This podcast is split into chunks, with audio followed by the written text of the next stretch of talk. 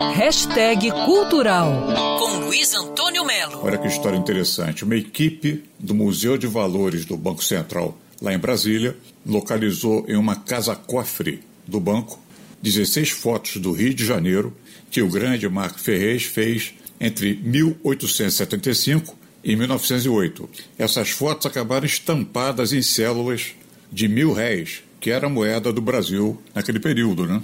Nas fotos, a gente pode ver o Pão de Açúcar sem bondinho, Corcovado sem o Cristo e o Flamengo sem um aterro, por exemplo.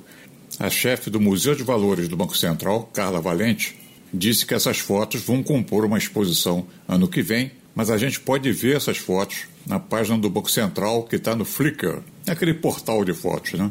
Ou então é só dar um Google e colocar lá fotos de Marco Ferrez, Banco Central, a gente vai achar. O Instituto Moreira Salles, que detém um farto e precioso acervo de Marco Ferrez, há dois anos realizou a consagrada exposição Marco Ferrez, Território e Imagem. O curador foi o Sérgio Burge, grande conhecedor do Ferrez.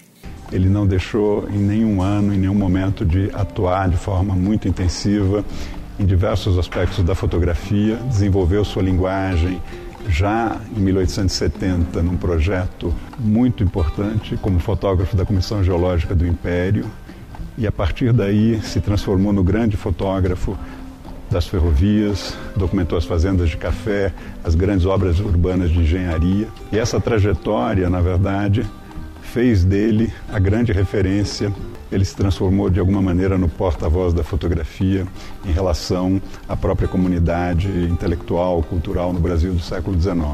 E essas fotos inéditas reveladas pelo Banco Central são mais uma cereja no bolo do genial carioca Marco Ferrez. Luiz Antônio Melo para Band News FM. Quer ouvir essa coluna novamente? É só procurar nas plataformas de streaming de áudio. Conheça mais dos podcasts da Band News FM Rio.